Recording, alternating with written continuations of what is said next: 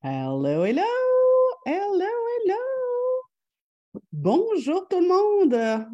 Bienvenue encore une fois à ce tout nouveau Café Coaching. Je viens voir ici sur euh, ma page pour être sûr que je suis bel et bien là. Hein, je suis toujours à dernière minute. Euh, faites-moi un petit coucou si vous êtes là. J'aime toujours savoir que, que je ne suis pas toute seule. Ben oui, je suis là. Je me vois.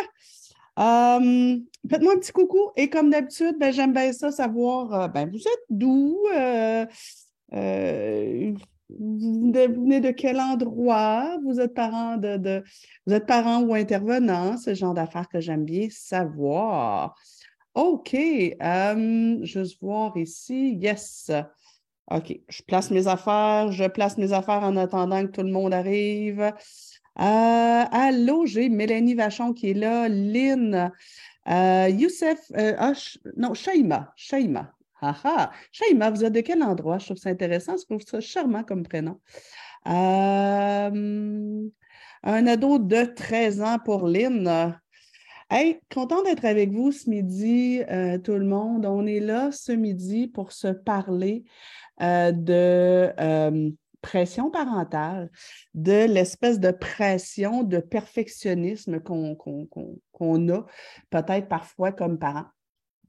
Euh, je trouve ça important qu'on en parle parce que euh, récemment, je recevais quand même pas mal, euh, assez souvent des, des messages de gens euh, des commentaires, en fait, euh, parce que, tu sais, bon, je mets souvent euh, des, des, des, trucs, des vidéos, des conseils sur la page. J'aime bien aussi, tu sais, remettre en question des affaires qu'on fait tout le temps un peu sur le pilote automatique sans trop réfléchir.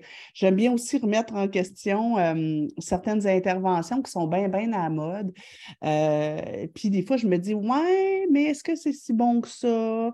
Et tu sais, ça m'arrive assez souvent de voir des parents qui, qui, semblent se sentir envahis un peu, qui disent, ben là, écoute, on reçoit tellement de, de 8 tonnes de, de, de conseils, de trucs, parfois ça se contredit, on ne sait plus où donner de la tête. Euh, d'autres personnes, des fois, vont me répondre, ben c'est ça, euh, euh, encore quelque chose pour nous faire sentir coupables. on est tout le temps en train de se remettre en question. il y a des gens aussi qui ont l'impression que si je ne suis pas d'accord ou que je manifeste mon, désaccord par rapport à une intervention, c'est que que je les juge. Euh, puis là, moi, puis les autres aussi, là, beaucoup de gens vont manifester cette espèce de sentiment-là, d'avoir tout le temps l'espèce de regard des gens autour d'eux, puis de se sentir facilement jugé.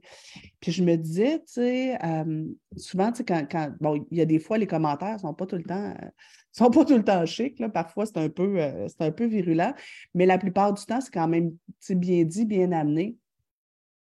Mais je me disais, Caroline, c'est vrai que comme parent, Autant c'est le fun d'avoir toutes sortes de ressources. Puis là, on va entamer le défi 10 jours parents leader bientôt.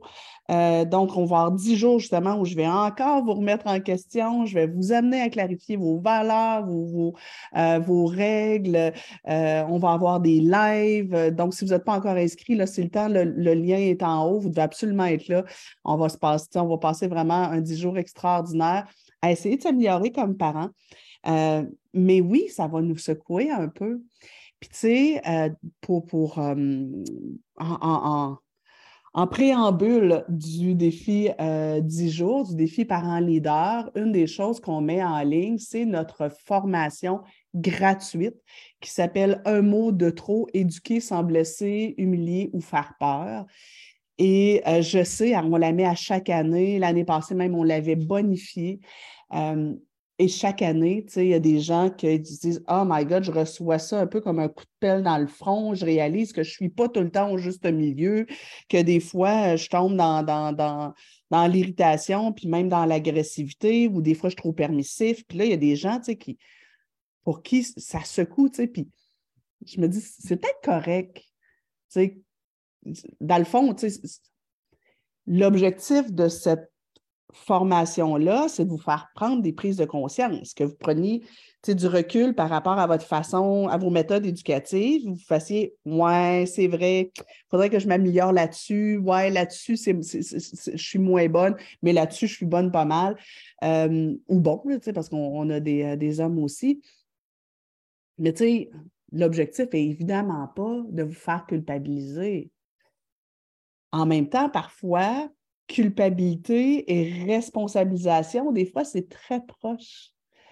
Euh, parfois, avant, d'amorcer un changement dans mes, dans mes stratégies éducatives, par exemple, c'est vrai dans n'importe quoi, avant d'amorcer un, changement, il faut que j'ai pris conscience que ce que je faisais avait des lacunes et était peut-être pas correct. Fait qu'il faut que j'aie peut-être trois onces de culpabilité puis de me dire Ouais, c'est vrai que ce que je fais, des fois, c'est peut-être corrosif pour l'estime de soi de mes enfants. Ou ouais, peut-être que ce que je fais, ben, on est, je, suis dans la bienveillance, mais en même temps, peut-être que je manque de cadre, puis que mes enfants auraient besoin d'un petit peu plus de cadre. Fait que là, il y a une petite, petite culpabilité qui monte, qui fait OK, ben maintenant, je me responsabilise, puis je me retrousse les manches, puis j'essaie de mettre des choses en place pour m'améliorer.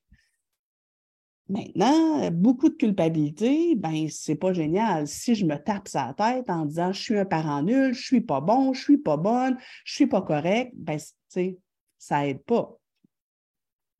Euh, Nathalie qui dit Je l'ai écouté, un mot de trop, une belle prise de conscience pour ma part. Puis c'est ça, c'est correct qu'on fasse une prise de conscience, qu'on se dise Ouais, ça, je vais peut-être faire moins ça, je vais peut-être faire plus ça. OK, ouais, ah, là-dessus, c'est peut-être pas génial. Euh, ouais, c'est vrai, je n'avais pas réalisé, mais je pense que ça, ça peut peut-être être corrosif pour l'estime de soi de mon enfant. Mais après, on, se, réorganise. On... Ah, Shaima qui me dit qu'elle est d'origine tunisienne et québécoise depuis 11 ans maintenant. Je trouve ça magnifique comme prénom, j'aime beaucoup. Euh, je réalise que j'ai sept minutes de fête, je ne me suis pas présentée encore. Pour ceux qui ne me connaissent pas, Nancy Doyon, euh, éducatrice spécialisée de formation depuis plus de 30 ans, que je travaille auprès des enfants et des adolescents et de leurs parents euh, qui, peuvent vivre toutes sortes de problématiques. Euh, coach familial depuis maintenant 17 ans. Je suis la maman coach familiale du Québec, donc c'est un peu moi qui a développé, popularisé l'approche. J'ai une école de coaching familial, donc je forme des intervenants à mon approche. On a une cohorte d'ailleurs qui a commencé dimanche dernier. Je suis auteur de sept bouquets. J'ai sept bouquets de publiés présentement aux éditions Midi 30 J'en ai un huitième là, qui devrait euh, sortir euh, sous peu, euh, qui part à l'impression normalement aujourd'hui même d'ailleurs. et bon, j'ai écrit aussi dans plusieurs collectifs d'écriture chez d'autres maisons d'édition aussi. je suis maman d'une belle grande fille de 24 ans qui, est, qui étudie à l'université et belle maman d'un beau jeune homme de 23 ans et d'un bel ado de 16. Vous pouvez m'entendre aussi assez régulièrement à la radio. Donc, je vous invite vraiment là, euh, à me suivre sur euh, la page Facebook ici même, donc SOS Nancy Coaching Familial. Vous pouvez aller voir aussi ma chaîne YouTube, il y a une centaine de capsules vidéo. Euh, il y a l'Institut de coaching familial aussi, où vous pouvez aller voir aussi pour nos formations web. Mais bref, tous les mercredis, je suis avec vous pour vous partager mes réflexions, mes pensées, mes trucs euh, concernant l'éducation des enfants. Ça fait un bon deux ans, peut-être trois ans que je fais ça. Puis, ben, on se donne un rendez-vous hebdomadaire pour se jaser. Euh, Mélanie a dit Pour notre part, nous sommes déjà bien conscients des changements que nous devons faire. Cependant, nous manquons d'outils, d'énergie, de patience. Ben oui, la base well, de genre à patience. Notre plus vieux, trois ans et demi, a appris comment trouver l'attention négative.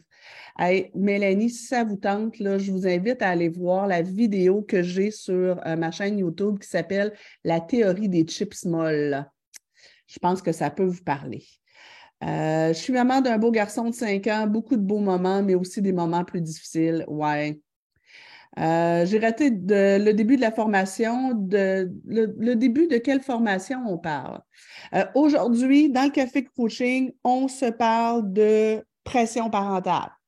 Donc, la pression excessive parfois qu'on se met comme parent d'être le meilleur parent qui soit. donc, aujourd'hui, c'est ça. Sinon, quand je parle de formation, tantôt, je parlais de la formation un mot de trop, éduquer sans blesser, humilier ou faire peur. Vous pouvez la trouver un petit peu plus bas sur la page de SOS Nancy.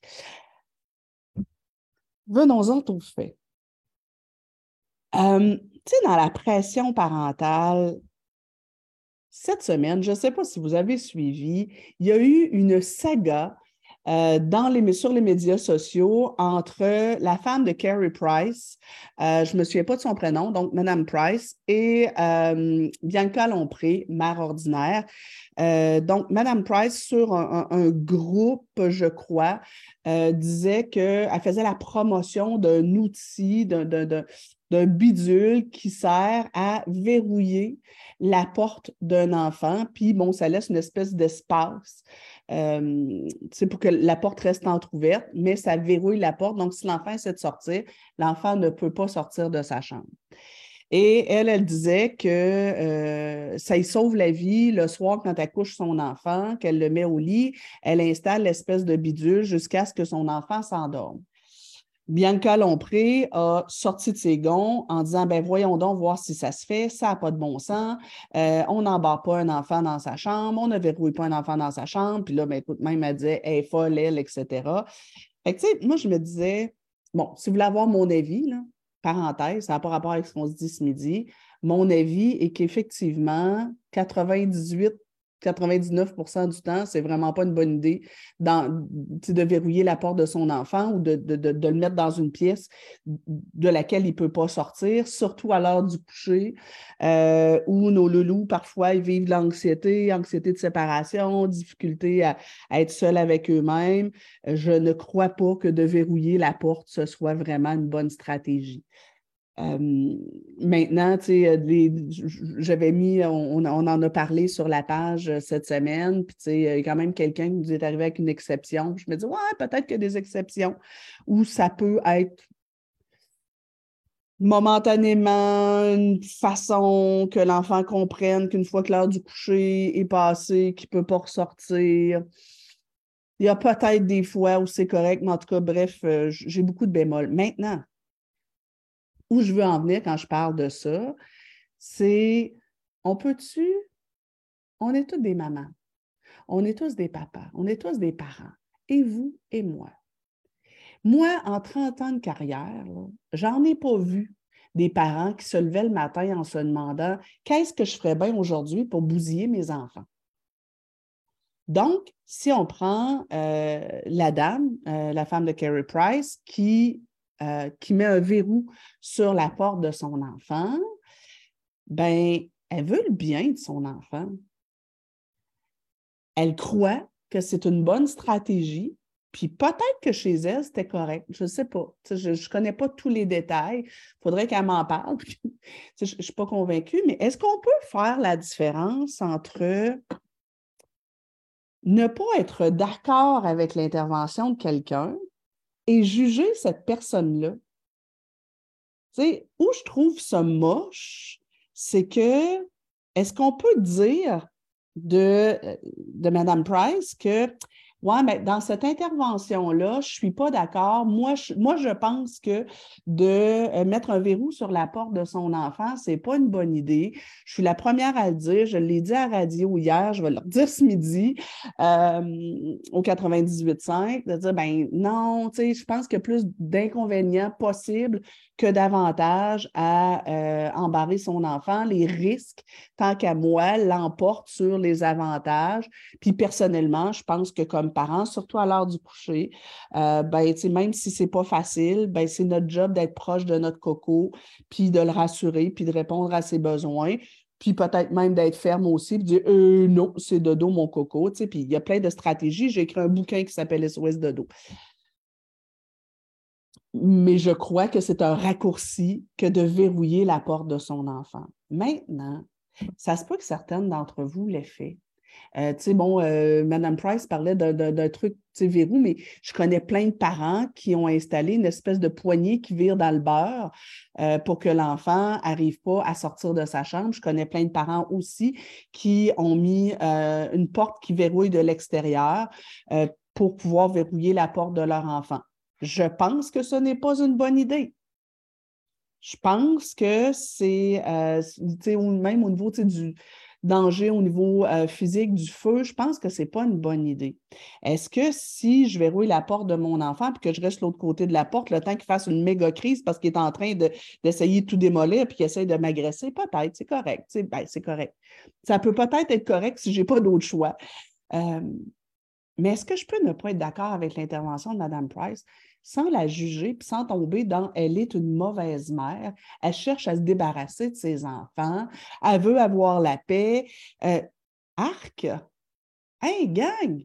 Solidarité féminine, là!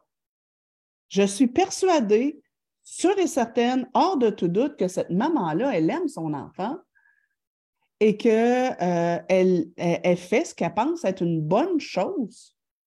D'ailleurs, elle a défendu son point de vue, fait que ça prouve qu'elle pense que c'est une bonne chose. Est-ce qu'on peut ne pas être d'accord sans tomber dans les jugements?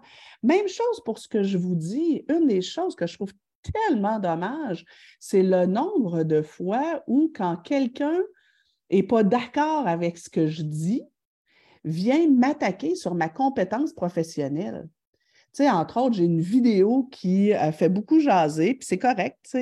Euh, j'ai une vidéo où je parle de, euh, je pense qu'il faut faire attention à l'excès de valorisation. Je trouve que les parents aujourd'hui sont en train de danser la samba en disant Ah, oh, wow, je suis fière de toi. Chaque fois que les enfants font un beau caca, je trouve que des fois, on exagère. Puis, je parle des, de la valorisation et de dire, il ben, faut faire attention à ne pas survaloriser, il faut faire attention à garder les je suis fier de toi, peut-être pour les grandes occasions, à ne pas trop l'utiliser à tout propos, puis faire attention aussi à qu'est-ce qu'on valorise. Donc, j'ai une vidéo là-dessus, puis bon, il y a beaucoup de gens que ça heurte parce que, bon, eux autres sont persuadés que de beaucoup valoriser les enfants, c'est une bonne chose. Euh, mais ce que je trouve moche, c'est le nombre de personnes qui vont venir juger je suis et ma compétence parce qu'ils ne sont pas d'accord. Dis-moi que tu n'es pas d'accord. Dis-moi pourquoi tu n'es pas d'accord. Puis il y en a plein qui l'ont fait, puis c'est parfait. Euh, donne-moi ton point de vue. Euh, mais de répondre, c'est n'importe quoi. Wesh. De répondre que, euh, des, des, trucs comme ah oui, tu te prétends coach, tu as pris ton, ton, diplôme où? Euh, dans une boîte de crack-jack? Arc, let's go, gang, let's go, let's go. Euh, vous êtes pro-allaitement, puis votre voisine donne le biberon. Ben, elle a peut-être ses raisons de donner le biberon, puis elle a dit que ben, c'est parce qu'elle elle donne une raison qui ne vous convient pas, mais c'est bien correct. On peut arrêter de tomber dans le jugement?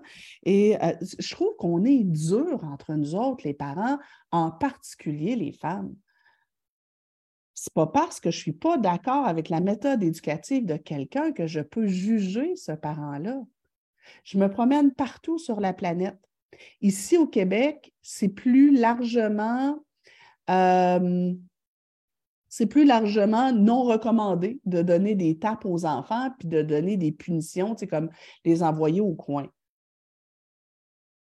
Mais quand on se promène sur la planète, il y a encore plein d'endroits où donner la fessée, c'est une méthode éducative largement euh, répandue. Je ne suis pas d'accord. Je ne suis pas d'accord je continue de penser que ce n'est pas une bonne idée de frapper les enfants, surtout pour leur apprendre à ne pas frapper ou pour leur apprendre à obéir. Je suis toujours. Mais est-ce que ça veut dire que la personne devant moi n'aime pas ses enfants et que je peux me permettre de juger de sa compétence et de, qui elle est? Je trouve ça push. Euh... Mélissa qui dit la pub de naître et grandir à ce sujet est parfaite. Oui, oui, tout à fait. Euh... Ah, j'aime bien Caroline qui dit très beau message d'humilité. Je recherche beaucoup la tendresse dans la société dernièrement. Ouais, je trouve que les gens sont durs. Hein. Euh, les phrases gratuites, les commentaires non réfléchis, tu parles d'un sujet chaud qui ne touche pas seulement la parentalité dans notre société. Oui, je, trouve ça, effectivement, je trouve que les gens sont extrêmement durs et tombent vite dans le jugement euh, et c'est blessant, c'est carrément blessant. Euh, j'ai tout le temps l'impression de ne jamais faire assez. Je suis perpétuellement en train de concilier ma vie de mère et ma vie d'étudiante ou d'employée quand je suis à mon poste d'intervenante. Euh, je me remets en, question constamment. Et justement, on va en parler de cette, pression-là qu'on reçoit d'être un parent parfait, toujours dans la bienveillance, puis toujours dans, dans l'intervention comme tout le temps ça coche. Euh, cette pression-là qu'on reçoit, mais cette pression-là qu'on se met aussi, ça a des inconvénients, ça a des impacts sur nous, sur notre relation avec nos enfants, sur la joie de vivre, sur le climat familial et ça a des, répercussions sur notre enfant. Donc, tu sais, c'est vraiment le message. Je voudrais que, un, mon premier message aujourd'hui, c'est on peut-tu arrêter de juger? On peut-tu arrêter de mettre la pression aux, parents qui nous entourent de, euh, de, toujours avoir la bonne intervention? Gang, on ne bousille pas un enfant avec quelques interventions, somme toute, pas tout à fait parfaites. Euh, les enfants, c'est plus dur à bousiller que ça. J'ai travaillé pendant dix ans pour les centres jeunesse, donc pour la DPJ, pour la protection de l'enfance. Puis après ça, j'ai travaillé un autre sept ans en CLSC dans un contexte de négligence. Et euh, ma foi, vous n'avez pas idée de ce que des enfants sont capables de, surmonter euh, avant que ça crée des dommages vraiment importants. Est-ce que comme parent, comme parent, on a la responsabilité, attention, là, il faut que je fasse attention à ce que je dis. Je ne suis pas en train de vous dire de battre vos enfants, puis je ne suis pas en train de vous dire de négliger. Là. Mais comme parents, on a la responsabilité de chercher à s'améliorer. On a la responsabilité d'essayer d'offrir à nos enfants la plupart du temps la meilleure façon, la meilleure version de soi-même. Mais je trouve que parfois, les jugements en parentalité sont très, très durs. En particulier, puis là, écoutez, je sais, je vais créer des tollés depuis deux ans, je vois arriver une vague immense euh, de mode, deux ans, peut-être un petit peu plus, là, euh, de mode euh, et, beaucoup, beaucoup, beaucoup d'intervenants, beaucoup, beaucoup, beaucoup de lectures qui nous amènent vers la parentalité positive, vers la parentalité bienveillante. Sachez, d'emblée, il faut que je le dise, j'adhère. OK? La, la, la, la vraie base de la vraie parentalité positive et bienveillante. J'adore. J'ai une formation qui s'appelle l'ABC de la discipline positive. Elle roule depuis des années. Là. Euh, donc, ça fait des années que je l'enseigne. Par contre, la vague que j'ai vue arriver dans les deux dernières années, parfois, je trouve qu'on va dans l'excès et qu'on culpabilise beaucoup les parents euh, et que, bon, ben, tu sais, présentement, on parle beaucoup de violence éducative ordinaire. J'ai fait d'autres lives là-dessus. Je ne veux pas nécessairement repartir là-dessus. Mais je trouve, je veux qu'on reste sur la pression parentale, mais je trouve que on va vite accuser un parent de euh, traumatiser son enfant, de faire quelque chose qui est épouvantable sur son enfant, d'être violent envers son enfant, alors que dans le fond, oui, il aurait peut-être avantage à réajuster son intervention, mais que c'est peut-être pas la fin du monde. Fait retour en arrière, je reviens à l'histoire de la femme de Carrie Price. S'il y a quelqu'un qui, a son, euh, son prénom, j'aimerais ça l'avoir parce que je trouve ça moche de tout le temps l'identifier comme la femme de.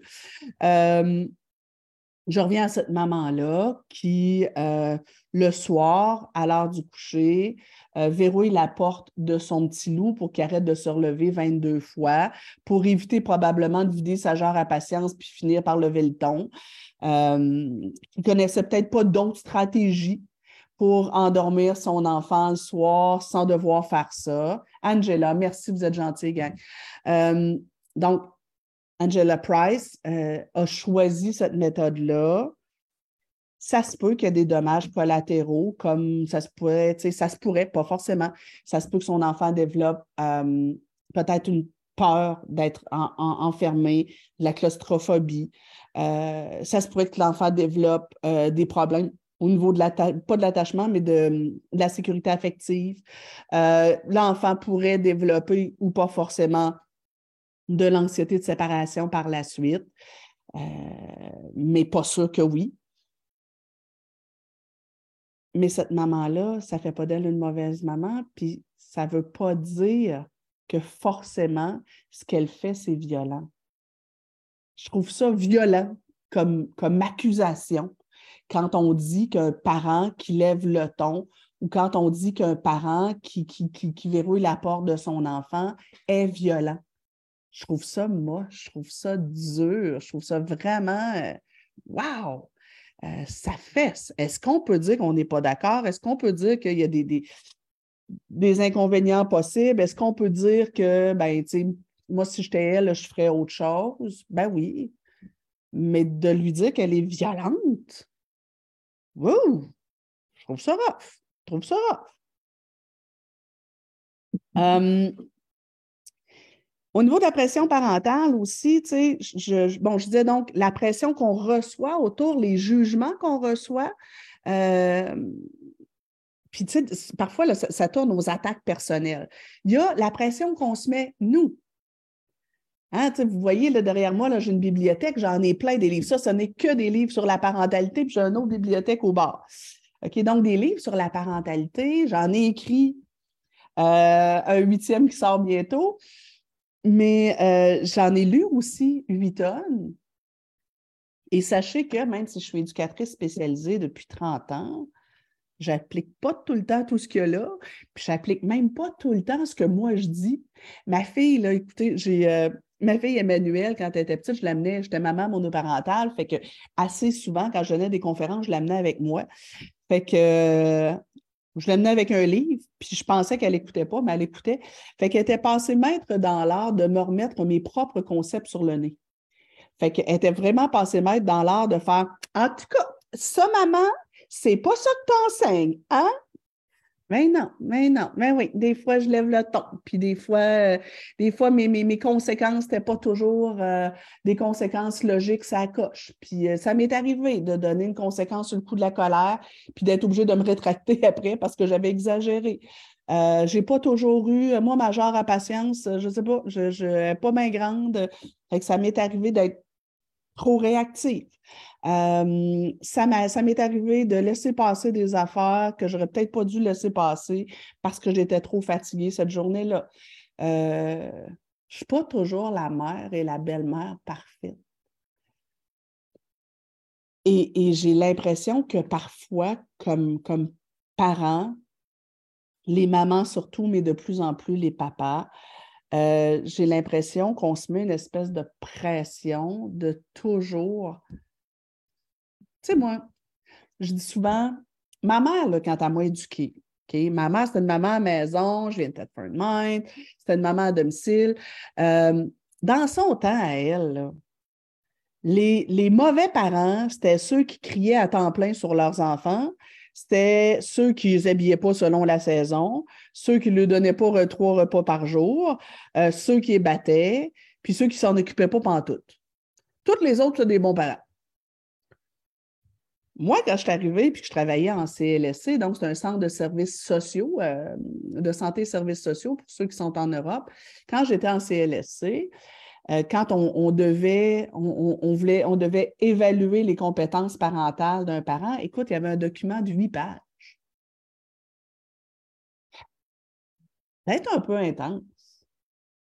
Ou tu sais, bon, je, vais le prendre, je vais le chercher. Mettons qu'on prend mon livre Parents responsabilisants. Juste ce livre-là comporte combien de pages? Attendez. 218. 218 pages. Et dedans, il y a un paquet de réflexions sur Ouais, des fois, je pense qu'on protège trop nos enfants, qu'on les responsabilise pas assez. Peut-être aussi que des fois, on ne répond pas bien à leurs besoins. Et là, il y a un paquet de trucs. Vous prenez ce livre-là et vous le lisez. Vous avez le choix. Ou bien vous le lisez en disant Ah oui, c'est vrai, hein, zut de flûte, j'ai tendance à faire ça, moi. Ouais, il faudrait peut-être que je m'améliore là-dessus. Ah, intéressant, ce truc-là, je pourrais peut-être le faire un petit peu plus. Ah, ce, non, ce truc-là, il ne me parle pas tant. Je trouve que ça ne fait pas vraiment chez moi et vous pouvez continuer de faire ça. Ou bien, vous pouvez prendre le livre et le lire en disant Ah, je suis un mauvais parent, je ne fais pas ça. Hey, c'est vrai, je fais cette gaffe-là que dont Nancy parle. Je suis donc bien nul, je suis donc bien poche. Sachez que dans ce livre-là, là, quand il y a des trucs que, que, j'ai réalisés parce que c'était moi qui le faisais, et il y a des, stratégies que je propose euh, que je ne fais pas tout le temps. Tiens, je vais d'ouvrir une, une, page au hasard. Page 53, je dis Donner régulièrement de l'attention cœur à cœur. Euh, j'ai une capsule vidéo là-dessus sur euh, l'attention cœur à cœur où je descends deux étages, je suis vraiment présente, puis je passe du temps avec, avec mon jeune, au moins 5-10 minutes, à être vraiment à, à discuter avec. Je propose aux parents de le faire à tous les jours. Est-ce que je le fais tous les jours? Non. Non. Il y a des soirs où je me couche, je fais comme Oh, je me sens que je n'ai pas été présente ben, ben aujourd'hui pour Louis. Mais non, ne le fais pas. Et est-ce que Louis se porte bien? Oui. Est-ce que Louis sait que je l'aime? Oui. donc, il y a un peu la, pression parentale que les autres, qu'on reçoit, donc les jugements. Il y a la pression parentale qu'on se met, l'espèce de perfectionnisme. Et j'ai tendance à dire qu'on est souvent, on est dans une société de performance. On a l'impression qu'on devrait performer partout, dans tout, tout le temps. Ben non, on ne peut pas faire ça. Et c'est poche si, comme parents, on tombe dans un principe de performance avec nos enfants. Je vais vous expliquer pourquoi tout à l'heure. Je l'ai dit aussi tantôt, tu sais, je trouve que on a tendance présentement à dramatiser les impacts possibles chez l'enfant d'une intervention qui est peut-être un peu douteuse ou louche. Je vous donne un exemple. Je lisais récemment sur un groupe euh, voué à la parentalité positive une dame qui disait euh, qu'elle était outrée parce qu'elle a découvert que euh, la, grand-mère de sa fille, donc sa belle-mère à elle, quand elle garde sa fille, fait avec elle du chantage pour qu'elle mange, en lui disant Mange tout ce qu'il y a dans ton assiette, sinon tu n'auras pas de dessert. Et là, la mère se disait outrée. Elle voulait plus que sa fille aille chez sa grand-mère, se faire garder par la grand-mère. Euh, ça a créé une querelle de couple olympique. Euh, et elle disait, ben, tu sais, c'est nocif pour ma fille, elle, va développer des, troubles alimentaires. Là, je fais, on dramatise, là. On dramatise. OK, c'est pas une bonne intervention de faire du chantage avec nos enfants, surtout de les forcer à manger quand ils ont plus faim, surtout de mettre la tâche, le repas, puis le dessert comme, comme, euh, comme solution. Mais la petite ne va pas forcément développer des troubles alimentaires, en particulier si ça arrive une fois de temps en temps quand elle va chez grand-maman. Est-ce qu'on peut avoir une discussion avec grand-maman? Oui, si grand-maman continue sa, façon de faire, ben, ce n'est pas la fin du monde. je trouve que présentement, on a comme une espèce de dramatisation des, impacts possibles chez les enfants. C'est, je veux dire, pas, pas une affaire de cause à effet. Là. On peut-tu calmer le pompon? Une autre affaire aussi au niveau de la pression parentale que je me rends compte, c'est euh, je trouve qu'il y a de plus en plus d'intervenants puis vous savez que ce n'est pas mon approche, là, mais il y a de plus en plus d'intervenants qui arrivent avec une pensée unique, une méthode unique et qui disent tous ceux qui ne font pas ce qui est dans ma méthode sont mauvais. Donc, tu sais, je pense à une auteure qui a dit que tous les enfants qui font des crises, ce qu'on doit faire comme adultes, c'est les prendre dans nos bras sans, puis, c'est cette méthode-là, puis si on ne fait pas ça, on ne répond pas aux besoins de l'enfant, slash, on est un mauvais parent. Oui, ben, cette madame-là, elle n'a pas travaillé avec les mêmes enfants avec lesquels moi j'ai travaillé. Hein? Avec des enfants en trouble de comportement, si j'essaie de leur imposer un câlin quand ils sont en crise, je risque de me faire arracher une lunette et une partie de cheveux. Je veux dire, euh, et, et ils risquent de le vivre vraiment euh, comme une agression. Ça ne marche pas. Euh, donner un câlin à l'enfant de 3 ans qui est en crise ou offrir un câlin à l'enfant de 3 ans qui est en crise, je n'ai pas de problème avec ça. Mais offrir un câlin à un enfant de 9 ans qui est en train de me traiter de maudite vache, Ah, ben là, tu vois, pour moi, ça ne marche pas, c'est pas congruent. Là. Ça manque de ça dépend. Puis là, ben, c'est là où je trouve que ça met une pression aussi extraordinaire sur les parents qui dit, tu je, je, le, lisais ce matin, quelqu'un écrivait comme commentaire quelque part, justement par, rapport à l'histoire d'embarrer les enfants, quelqu'un disait euh, on ne doit jamais se servir de la chambre de l'enfant comme espace de retrait, sinon il va développer des problèmes de, euh, de comportement. Oui, mais non, pas forcément. Euh, ma fille, son espace de retrait a toujours été sa chambre, mais son espace de retrait, c'était pour aller prendre soin d'elle, puis aller se reposer, puis aller jouer avec ses petites affaires toute seule pendant un petit bout, le temps de s'apaiser. Puis elle a toujours adoré sa chambre, puis elle l'aime encore d'ailleurs, sa chambre, puis elle n'a pas développé de problème de sommeil. Fait que, cette espèce de pensée unique-là, ça fait qu'à un moment donné, on en est à tout le temps marcher sur des œufs. C'est comme, hey, si j'oblige, si je pousse mon enfant à manger plus, euh, ben là, je vais créer des troubles alimentaires. Si je l'envoie dans sa chambre quand il est en crise, euh, je vais créer un problème de sommeil. Si euh, je lui donne pas un câlin quand il est en, en débordement émotif, je répondrai pas à son besoin et là, il apprendra pas à gérer ses émotions. On peut-tu se calmer le pompon, là? On peut-tu se calmer le pompon? On peut se questionner quand même ça n'empêche pas de se questionner. On peut se questionner et dire OK, ben, tu sais, mon enfant, comment, quand je l'envoie à sa chambre, comment est-ce qu'il le vit? Est-ce qu'il euh, capote puis il a l'impression d'être isolé?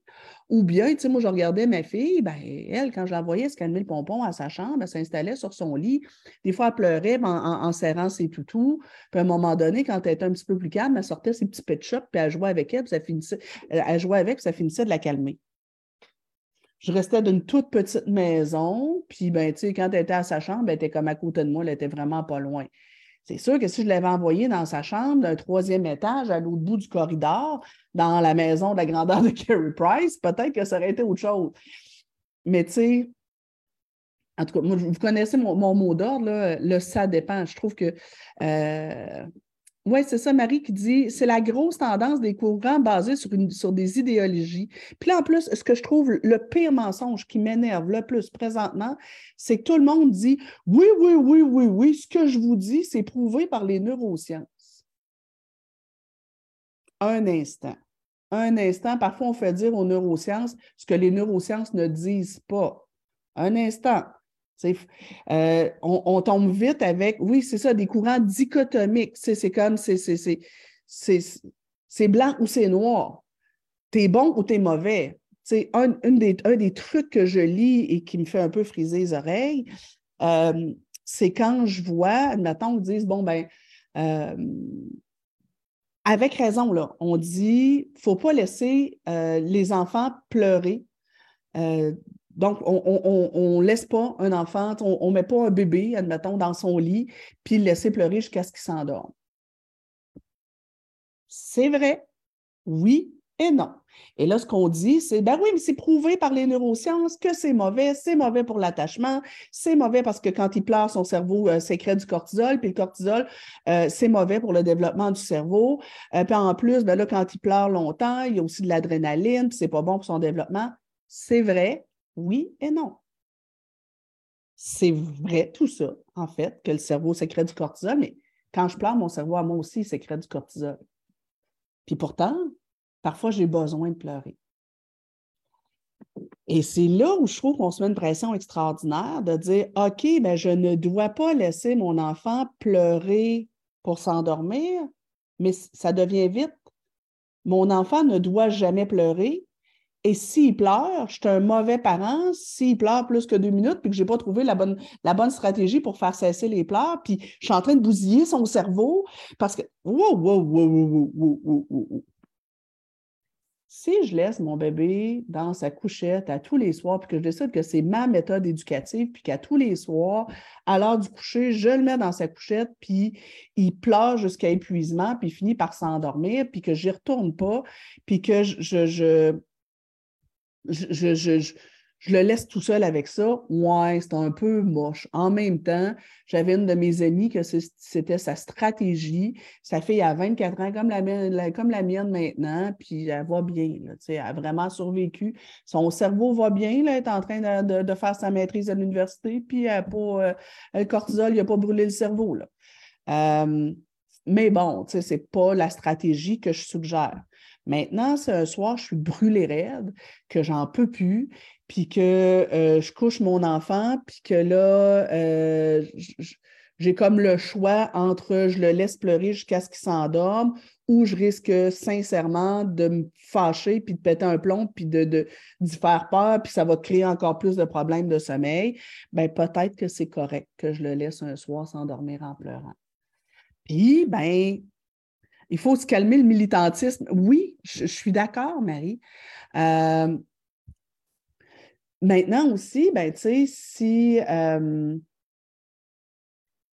mon enfant, tu sais, je dis, ben, j'ai un bébé, il ne faut pas laisser pleurer les bébés. Ouais, mais ça ne veut pas dire qu'il ne faut pas que les bébés pleurent. Parfois, pleurer, c'est le seul moyen qu'ils ont de s'exprimer, euh, de vider le, surplus, le, surplus émotif puis de stimulation aussi. Fait que, les pleurs, ça peut être très, très libérateur aussi. Ce qu'on dit, dans le fond, c'est je ne vais pas le laisser pleurer longtemps sans lui offrir mon soutien et sans lui offrir ma présence. Puis là, il y a bébé et bébé. Hein? Rendu à quatre ans et demi, c'est plus un bébé. Fait que ça se peut que votre bébé de 4 ans et demi, ben, ce soit correct que quand il y a eu une grosse journée ou quand il est envahi par les émotions, que je le laisse pleurer dans son lit pendant 5, 10, 15 minutes, puis je retourne le voir de temps en temps, puis dire Oh là là, c'est une grosse, une grosse peine que tu as là, je lui flatte un peu le dos, je ressors. Ça peut être correct aussi, hein? Ça peut être correct aussi. Et c'est juste, tu sais, c'est des exemples que je vous donne, mais je trouve que dans la pression parentale, ces espèces d'idéologies-là, puis tu sais, j'aime bien le terme de militantisme, c'est comme si euh, certains intervenants deviennent des, porte-drapeaux pour une approche auquel ils adhèrent, puis ils croient tellement fort, puis c'est pour bien faire. Il n'y a personne qui veut, il n'y a pas de parents qui veulent mal faire, puis il n'y a pas d'intervenants qui veulent mal faire non plus. Mais tu sais, les ayatollahs de la pensée unique, puis du, ça c'est bien, puis ça c'est mal, bien, ça met de la pression. Ça met de la pression. Puis, tu sais, parfois, l'intervenant, dans sa tête, à lui, il a des nuances, mais la personne qui le reçoit, lui, il en a pas de nuances. Fait que, il faut faire attention. Puis, je ne suis pas à l'abri de faire ce type d'erreur-là aussi, de donner un truc, puis de réaliser après que, ouais, ben, tu sais, moi, j'avais une nuance dans ma tête, mais le parent ne l'a pas pris avec une nuance. Donc, il faut faire attention à ça. Et il y a aussi le fameux syndrome de la maman de caillou.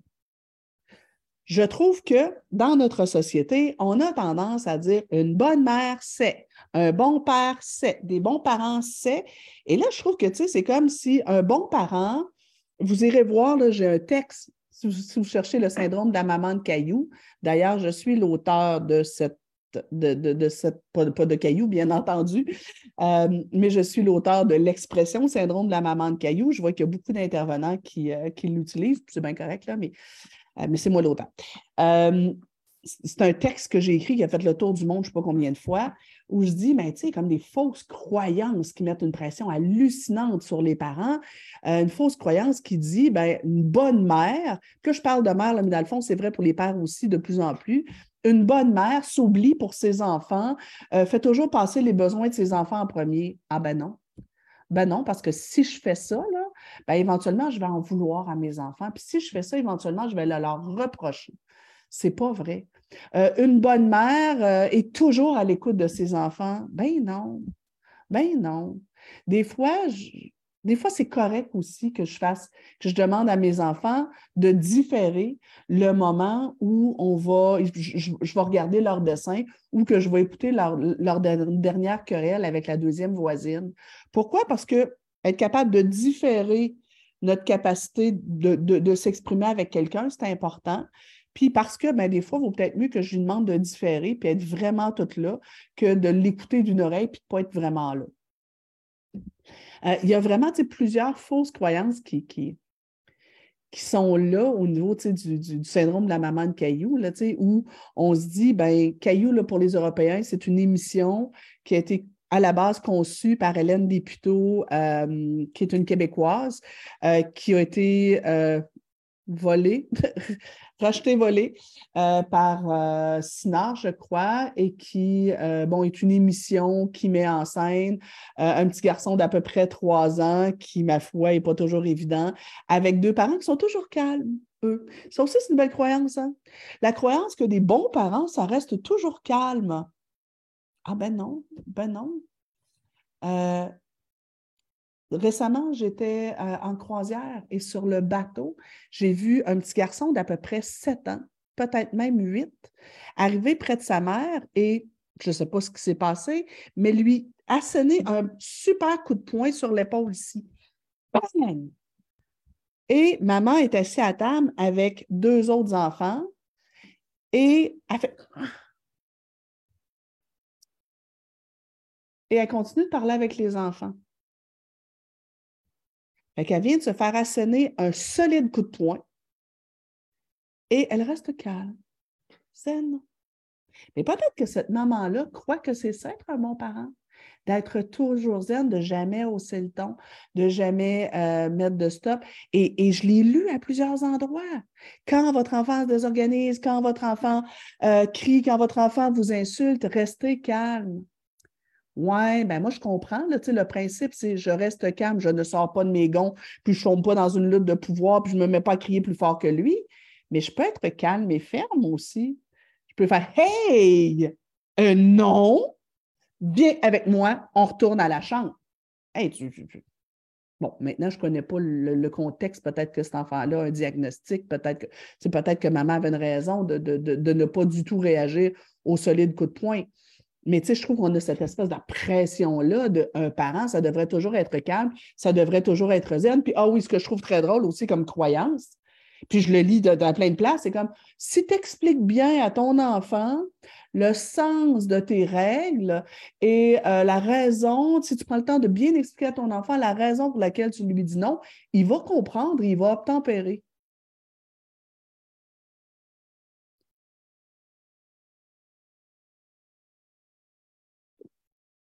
Vous autres, vos enfants, euh, quand vous prenez le temps de leur expliquer, ils écoutent tout le temps. Les enfants, à moi, ils doivent être défectueux parce que, ah ben non, ben non, c'est pas parce que je dis, j'explique à mon adolescente euh, pourquoi elle ne peut pas aller à une soirée où il y a de l'alcool qu'elle va faire Ouais, maman, je comprends ton point de vue. C'est vrai, je suis encore un peu jeune, hein? Ben non, non, non. Elle risque de se fâcher, elle risque de péter un plomb. Et ça se pourrait qu'elle me fasse croire qu'elle va dormir chez sa meilleure amie puis qu'elle finisse par aboutir au party. Je veux dire, des, enfants, si, vous, si ça vous tente d'aller voir, je pense que la semaine dernière, mon, café coaching, c'était c'est quoi les attentes qu'on peut avoir envers un enfant? Ben, tu sais, c'est pas parce que je suis un bon parent qui explique bien que mes enfants vont toujours bien se comporter. Ça marche pas de même. C'est pas aussi simple que ça. Surtout avec ma clientèle à moi qui a souvent des enfants avec des cornes. Euh, Marie qui dit c'est peut-être aussi un genre d'ignorance sélective par gêne d'intervenir en public pour la maman qui n'a pas réagi à son enfant, qui l'a vargé avec euh, un coup de poing. Peut-être. Oui, Catherine qui dit le plus grand des mensonges. Euh, ce que tu dis, c'est de la musique à mes oreilles. Oui, c'est ça. C'est comme si, tu fais les bonnes interventions bienveillantes et de parentalité positive avec tes enfants, tu vas avoir une belle relation avec eux et ils vont toujours collaborer et ils vont comprendre ton point de vue. Et ben non, ben non, c'est pas aussi simple que ça. Euh, euh, de mon côté, la pression vient plus de l'extérieur de l'école. Mon enfant doit être parfait à l'école, posture d'élève en gestion des émotions à 5 ans. Ah, écoute, une des choses fascinantes aussi que je. Que, en tout cas, non, je ne vais pas me lancer là-dessus, mais des fois, des fois, oui, effectivement, je trouve qu'on reçoit beaucoup de pression de l'extérieur, puis qui nous demande d'être un parent parfait. Et la pire chose, je trouve, qui nous met une pression excessive, c'est l'espèce de fausse croyance qu'un bon parent éduque un bon enfant. Moi, là, si ça vous tente, vous pouvez aussi écrire perfectionnisme parental, Nancy Doyon, où j'ai un texte où je raconte, où je relate l'histoire suivante. Quand ma fille était petite, bon, des chats, ça ne fait pas des chiens. Fait que ma fille avait hérité du gène de la tête de mule en double, et moi et son père On est deux personnes avec des tempéraments forts. C'est une des raisons pour lesquelles on s'est séparés assez tôt, d'ailleurs. Euh, et bien, en 0,5 ans, ben, ma fille a fait sa job d'enfant, puis elle a fait beaucoup de crises. Puis, ben, comme elle a un tempérament fort, les crises, étaient assez impressionnantes. Donc, je suis sortie un nombre incalculable de fois de des restaurants avec une poche de patates hurlante sous le bras. Sous le bras. Euh, je me suis retrouvée avec une poussette hurlante aux Galeries de la Capitale. Euh, elle était un peu intense dans, l'expression euh, intense de ses émotions. Et je me souviens très bien d'une de mes amies qui me dit My God, Nancy, qu'est-ce que tu vas faire avec? Qu'est-ce que ça va être à l'adolescence? Qu'est-ce que je vais faire avec? À trois ans?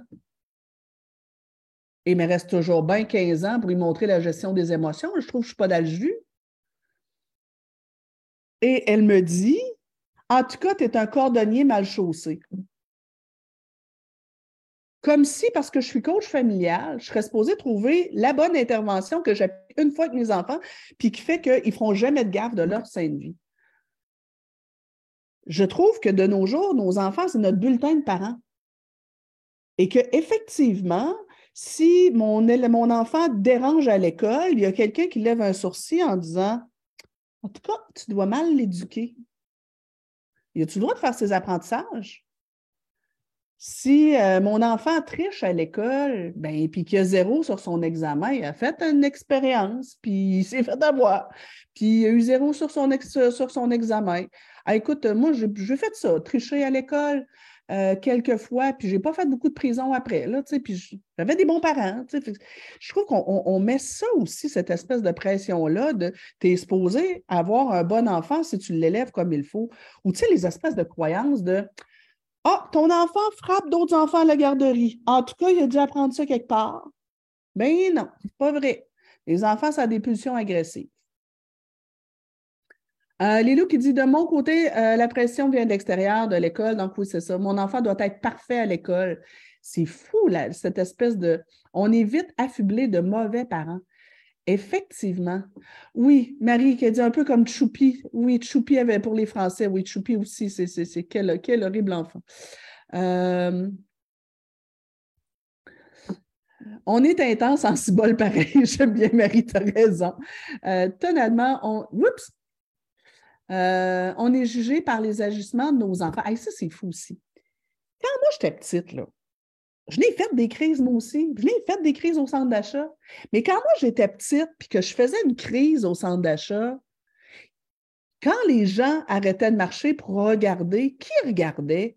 Moi, l'enfant en crise. On regardait l'enfant en crise, puis moi, comme enfant en crise, je recevais des regards des approbateurs, des adultes qui disaient non, non, non, non, non.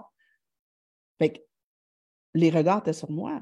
Quand je suis devenue maman et que ma fille faisait une énième crise en public, qui est-ce que les gens regardaient avec un regard désapprobateur? Ma fille? Non, moi. C'était comme, tout le monde me regardait avec une face de fais la terre. Qu'est-ce que tu attends pour trouver la bonne stratégie qui va faire que ça va tout régler? Et là, ben écoute, peu importe ce que j'aurais fait, de toute façon, j'aurais été dans le champ. Si elle me fait une crise à l'épicerie pour obtenir une barre de chocolat, si j'y achète la barre de chocolat, il y a quelqu'un qui va dire Ben oui, regarde-la, elle, a cède aux crises de son enfant. Hein, ça va faire un terroriste. Si je me mets à sa hauteur pour, regarder ma fille et dire Non, ma chouette, bras, crie, roule-toi par terre, crie, mort, arrache-toi les cheveux, je ne vais pas acheter la, barre de chocolat, mais je comprends que c'est un beau désir pour toi. Ben, il y aurait quelqu'un qui dirait Bon, regarde l'autre qui argumente avec un enfant de trois ans. Hey, il euh, faut que je paye mon épicerie. Si euh, j'ignore ma fille, j'ignore sa crise, je, lui dis non, puis après ça, je la laisse crier, il y a quelqu'un qui va dire Hey, voyons donc, là. Elle fait comme si son enfant. Écoute, peu importe ce que je vais faire, il y a quelqu'un qui va juger. Là. Et les regards sont sur les parents maintenant. Et je trouve ça fou, cette pression-là. Fait que, tu sais, j'aimerais ça que dans ma communauté, on se mette moins de pression entre nous. Et là, il faut absolument que je vous parle de euh, c'est quoi l'impact que ça a? Je vois l'heure qui avance. Euh, l'impact que ça a, ben, premier impact, c'est que plus je me mets de pression comme parent, plus régulièrement, je vais dans une espèce de sentiment d'impuissance. Parce que je me mets la pression que mon enfant doit bien se comporter ici maintenant. Donc, si j'ai cette pression-là, ben le jour où euh, ça fait trois fois que je punis ou que je donne une conséquence à mon enfant pour la même affaire parce qu'il fait des grimaces à sa soeur, mettons, ben ça n'a pas marché tout de suite. Je vais avoir l'impression que je suis incompétente puis que je ne sais plus quoi faire. Euh, Catherine, as-tu une idée de comment ce shift-là est arrivé? Je constate la même chose que toi. J'ai l'impression que c'est notre faute un peu, les intervenants en voulant bien faire, on a amené des belles, des beaux outils, mais effectivement, comme je disais au début, je trouve que des fois, on est tombé dans l'exagération des impacts possibles euh, d'une intervention qui n'est pas parfaite. Et euh, je pense que plusieurs intervenants arrivent avec des pensées qui sont larges comme ça, puis voici la bonne façon d'éduquer les enfants, puis tout ce qui est en dehors de là, de ça euh, est, inadéquat. Euh, mais on est dans une société de performance un peu partout. L'impact des réseaux sociaux, oui, aussi, je pense que ça. On est sur le bûcher moyenâgeux partout. J'adore ce que tu amènes, Marie. Marie, tu amènes des belles affaires, mais je trouve ça vraiment cool. Euh, comme si ça n'arrivait pas les autres fois, là, mais euh, bon, donc, les impacts de cette pression-là, sentiment d'impuissance, sentiment d'incompétence. Si mon enfant ne se tient pas les fesses serrées et les oreilles molles à temps plein et qu'il n'obéit pas, au doigt et à l'œil à l'enseignant puis qu'il ne ramène pas des bonnes notes, ça doit être parce que je suis incompétent. Si je pogne les nerfs de temps en temps, si je manque de patience, ben, ça doit être parce que je suis incompétente. Puis là, ben, le sentiment d'incompétence, ça amène quoi? La culpabilité. Et ce qui amène le plus, et c'est ça le plus, c'est ça, je trouve, qui est le plus dommageable, c'est qu'à vouloir toujours être parfait, puis à toujours être en train de se surveiller pour ne pas faire la mauvaise affaire, ben on en vient à marcher sur des œufs. Et là, quand on marche sur des œufs dans nos interventions, on est en déséquilibre dans nos interventions. Parfois, je pense qu'on est mieux d'avoir une intervention qui n'est pas tout à fait sa coche, euh, mais qui est faite avec conviction que une intervention qu'on a faite en essayant de prendre l'enfant avec des pincettes puis en n'étant pas trop sûr. L'autre affaire que ça amène, cette espèce de pression-là de parentalité parfaite, je vous dirais, c'est énormément de querelles de couple. C'est fou, puis on n'y échappe pas ici. Martin et moi, on n'est pas toujours sur la même longueur d'onde, on n'a pas toujours la même façon d'intervenir. Je ne suis pas toujours d'accord avec Martin dans, les règles qu'il met ou dans, ce qu'il fait avec, euh, son fils. Euh, mais si j'ai la croyance que tout ce qui n'est pas exactement comme moi je pense que ça devrait être est épouvantable, ben écoute, ça va mener à des, des, combats de coq épouvantables. Tu sais, moi, je vois beaucoup dans les couples euh, les parents qui passent leur temps à être en train de se surveiller l'un l'autre. Là, tu as levé le ton trop vite. Là, tu as expliqué trop longtemps. Là, ta conséquence n'est pas tout à fait logique. Puis là, euh, tu n'as pas pris le temps de l'écouter. Puis écoute, c'est complètement dingue. on est tout le temps en train de surveiller puis de s'accrocher. Et là, ça, ça, ça fait quoi? Ça met les enfants en conflit de loyauté nécessairement, ils ont conscience que leurs parents sont en train de tout le temps se réajuster dans leurs interventions, puis de se juger l'un l'autre. Puis là, mais j'ai un enfant qui se dit Ouais, mais ils n'ont pas l'air à savoir où ils s'en vont, mes parents. Hein. C'est dur, ça, sur, euh, sur la sécurité affective de nos cocos. C'est très correct de ne pas être d'accord. Tant que c'est exprimé dans le respect et l'ouverture d'esprit, tout à fait. Tout à fait. Euh, cette espèce de pression-là aussi nous amène vite comme parents dans le perfectionnisme parental. Et le perfectionnisme parental, ça nous amène parfois à être rigide. Et là, on décolle des besoins de, notre enfant parce qu'on applique la méthode du docteur machin truc en disant c'est ça qu'il faut faire. Mais c'est comme si on met notre jugement, notre gros bon sens à off. Puis là, ben, on, on devient rigide. je pense entre autres à quelqu'un de mon entourage qui avait beaucoup lu sur l'importance des routines. Mais là, c'est rendu que 24 décembre, euh, ben, il faut que son enfant soit dans le bain à, 8h15, puis couché à 8h30.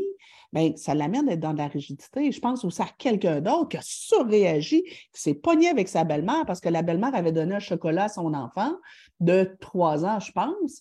Puis la fille avait lu qu'on ne devrait pas donner de bonbons et de sucreries aux enfants avant l'âge de cinq ans. My God! Il a même enlevé de la bouche, là, à un moment donné. Fait on risque de tomber dans de la rigidité et dans de la réactivité.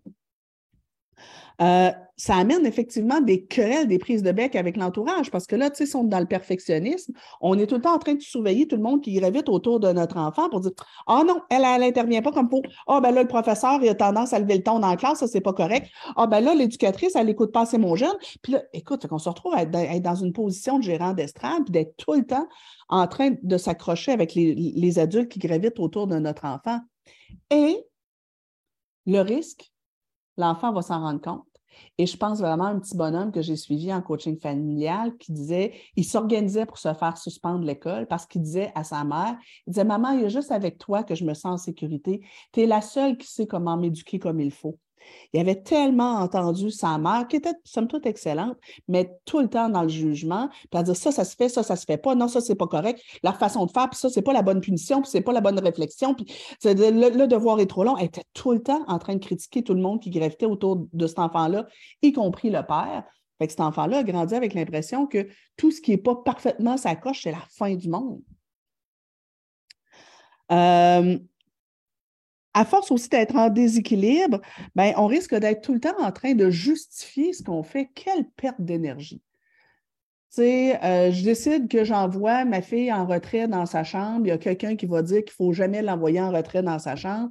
Ben, le droit de penser ça. Je vais-tu vraiment perdre toute mon énergie à essayer de, faire comprendre à tout le monde mon point de vue? Puis encore, quelle perte d'énergie. Eh bien, faut être conscient, surtout, gang, que quand moi, je me mets de la pression, ben, une pression excessive, ben, par ricochet, je mets aussi de la pression sur mon enfant. Et ce que je risque de créer chez lui, c'est ce que j'appelle euh, de l'anxiété de conformisme. Si moi, je me mets toujours la pression d'avoir toujours l'intervention parfaite, ben, en bout de ligne, mon enfant, ce qu'il va enregistrer, c'est que lui aussi doit toujours être parfait pour me renvoyer l'image du parent parfait. Fait que cette, pression-là qu'on se met, c'est contagieux. Et c'est ça le pire, je pense. Et là, je dois terminer là-dessus, gang. Je vois qu'il y en a plusieurs qui doivent partir. Je comprends, il est 13h01. Mais je veux terminer vraiment en vous parlant de ma loi du 80-20. Super important, ouvrez grandes vos oreilles. Vos enfants n'ont pas besoin de parents parfaits. D'ailleurs, si un enfant grandissait avec les parents de cailloux qui se fâchent jamais, qui lèvent jamais le ton et qui sont toujours à son écoute, quand il sortirait de la maison, il s'en irait dans la classe de maternelle et que sa, prof, elle, elle aurait ça un cycle menstruel, mais il serait totalement traumatisé. Non seulement les enfants n'ont pas besoin d'avoir des parents parfaits, mais ce n'est même pas une bonne idée. C'est correct, c'est bon pour eux qui nous voient faire des gaffes, devoir s'excuser, euh, qui voient que notre, que, notre patience a une limite. Mais ma loi du 80-20, moi là, êtes-vous d'accord avec moi, gang, que 80% dans la vie sur un bulletin, là, votre enfant revient avec un examen de mathématiques, puis il y a 80% dessus? C'est une bonne note, ça, hein? Moi, je le félicite, mon enfant, c'est 80% Bien, moi, comme maman, là, ben, pour être maman, ça coche, là, ben, quand j'ai 80% du temps que je suis vraiment pas parfaite, mais vraiment, je fais des bonnes interventions. 80% du temps, je, me j'essaie d'atteindre 80% du temps, je suis une bonne maman et j'ai droit à mon 20% de parents poche. J'ai droit à mon 20% de parents nuls, de parents pas terribles. OK, dans ce 20 %-là, il n'y a pas nécessairement de la violence.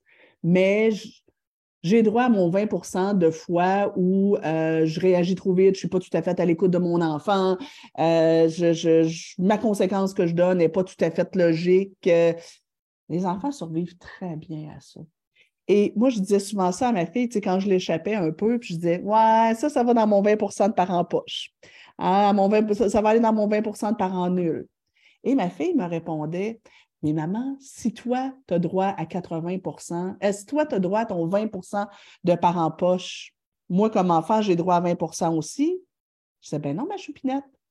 Toi, tu as droit à 40% Toi, tu es une enfant, tu es en construction. La note de 60% est amplement suffisante. Tu as droit de faire 40% d'erreurs. Pas vu que tu les assumes, par contre. Mais je ne m'attends pas à. Je trouve ça important qu'on dise aux enfants un enfant normal ne se conduit pas toujours bien. Un enfant normal fait des erreurs. Un enfant normal, on est obligé de le reprendre. Un enfant normal euh, a des conséquences de temps en temps. C'est normal, ça fait partie de la vie. Donc, moi, comme parent, j'essaie, quand tout va bien, d'être un bon parent, un just good enough parent 80% du temps. Un parent juste assez bon 80% du temps. Je me donne un 20% de jeu.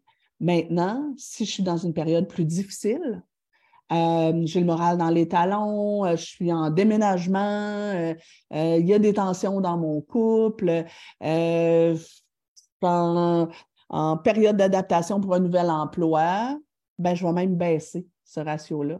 Elle me dit, sais-tu quoi, 70% présentement, ça va être bien assez. Si je suis en dépression, si présentement ma vie, c'est le DAWA, ce qui est pas mal le cas présentement, ben, je vais peut-être même descendre mon ratio à 60 et me dire, ben garde, si je suis plus souvent un parent juste assez bon qu'un parent pas terrible, ben ça va être déjà pas mal. Ça va être déjà pas mal. Donc, est-ce qu'on peut être un petit peu plus indulgent envers soi, envers nos enfants, mais aussi avec les parents qui nous entourent? Et si Angela Price entend ce que je dis, hey, vous êtes un bon parent, même si vous mettez un loquet après la porte de votre enfant. Je vous suggère quand même de trouver une autre solution, mais ça ne fait pas de vous une mauvaise maman. Je vous embrasse tout le monde.